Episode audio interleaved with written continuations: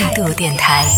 这里是为梦而生的态度电台。各位好，我是男同学阿南。最近有关注到一档 B 站的一档综艺节目，叫做《我的音乐你听吗》。说一下我看这档综艺的原因，是因为之前在短视频平台上有刷到了当中呢有一首歌曲，就觉得哎还真的是蛮好听的。加上这档节目当中评委算是他现场的一个召集人，分别是薛之谦、许嵩、戴佩妮。对我自己是比较想看的是戴佩妮啊，我当时看的时候和我妹妹一起看的嘛，我妹妹是零零后，然后他对戴佩妮的印象就是哦，这个是不是那个演唱会上？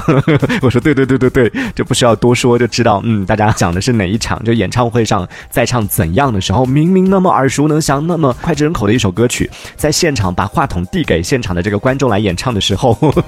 你跑音就算了，跑得那么离谱，在现场真的戴佩妮自己也没想到，现场居然跑音跑到让她自己憋笑憋到一直在猛掐自己的大腿。其他之前就挺火的，但是真正的出圈吧，当然我指的是说出八零后九零后的圈啊，就让更多的年纪更大的朋友或者是年纪更小的朋友认识他，可能还是因为那段视频，还是从那个时候开始，然后大家就知道哦，戴佩妮 原来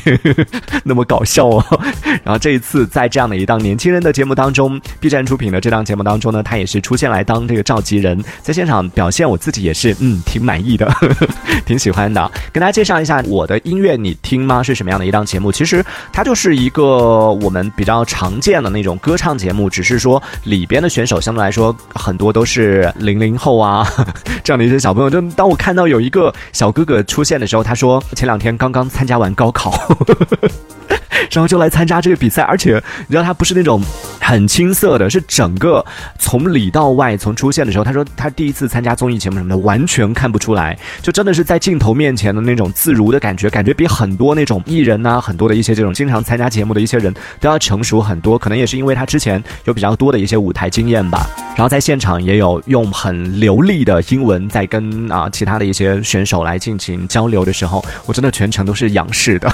跪在地上看一个。刚刚高考结束，应该十八岁吧？就看一个十八岁的一个男生在和其他的一些选手在交流的时候，说他们最喜欢的钢琴家是谁，然后讲自己最喜欢的风格什么什么的。哇，就觉得十八岁吗？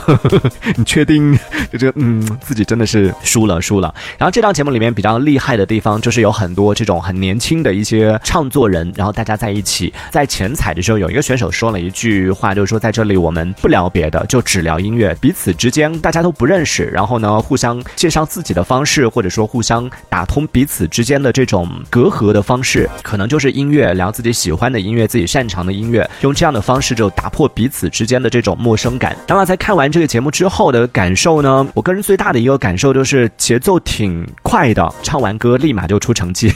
弹幕里边有很多朋友说啊，那么快的吗？还在等待那个制造悬疑的过程，结果已经出成绩了。这整个节奏看起来还挺不错的，而且现在应该是出到第二集吧，整体的质量都还挺不错的。基本上现在听到的歌曲我都觉得还蛮喜欢的，除了有几首稍微的有一点点可能不是我喜欢的类型，但是就歌曲本身来说也是好听的。特别是对于像这些啊十八岁啊二十岁啊，呃目前看到年纪稍微大一点的就二十二二十四的样子吧，然后看到二十四岁的这个选手出场的时候，上面字幕上面介绍他的创作经历的时候，就说到有十二年的创作经历了，就觉得天呐，从小开始十几岁，就想说，我十一二十岁的时候我在干嘛？人家十一二十岁已经开始创作了，然后二十岁的这个小女孩上台的时候说，之前有帮一些歌手有写过一些歌，老师问她说，你帮谁写过歌啊？啊，之前有帮张艺兴啊。一听到想说天哪，二十岁啊！我二十岁时候在干嘛？真是，真的人和人真的不要比。看这样的节目呢，一方面是在当中找刺激，就觉得哇，真的太酷了！现在年轻人原来是这样玩的。另外一方面是真的是后生可畏啊，对这些小朋友也真的是发自内心的觉得非常佩服他们的这种，不管是对音乐的这种热情也好。真的，我当时在看这档节目的时候，我当时有个想法，就是这档节目前两天在网上有一个词儿突然火起来，就说的是社交牛叉症 这样的一种状态，就说的是那些在人群呢可以很快的就打开话匣子，然后很快的和人打成一片的那种类型的人。为什么从这个节目当中出现？就是里边一共有三十六组年轻的这样的一些创作人，就他们在节目当中第一次见面的时候，有一些人是有社恐的，在整个聊天的过程里边都挺羞涩的吧，甚至自己躲在一旁。但有的人就真的是属于那种所谓的社交牛叉症，不管去到哪个地方，然后瞬间就可以成为焦点，瞬间就可以把大家的这种尴尬或者说是有一点点不太熟的这种氛围马上打开，就很厉害。然后当时在看的时候就觉得，哎，其实我在研究啊，就真的是有在学习，说他到到底都聊什么，他是怎么做到这一点的。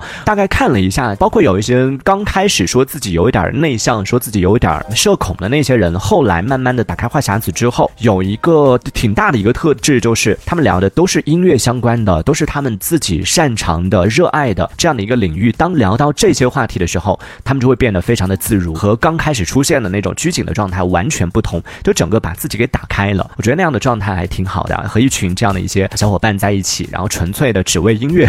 虽然说这可能也是他们节目宣传的一个噱头啊，但是在里边看到他们的这种表现出来的状态，以及在舞台上呈现出来的一些作品，我当时特地看了一下，因为他有提前在每个选手上台之前有公布了每个选手的作品的歌单。我看了一下那个歌单，我想说是不是唱那些大家熟悉的歌？看了一下三十几首歌里面没有一首自己听过的，说哦那么厉害吗？全部都是原创的吗？对，因为它里边的人都是唱作人嘛，都是唱自己创作的一些歌曲，所以听的时候真的是会更加聚精会神的，更加投入的去看他们的这样的一个表演。所以也推荐一下在听节目的朋友可以去关注一下这样的一档节目，叫做《我的音乐你听吗》，是 B 站出品的一档综艺节目，每周六更新。这一小节我们暂时先聊到这里，喜欢我们节目的朋友别忘了订阅关注。这里是为梦而生的态度电台，我是男同学阿南，我们下次接着聊。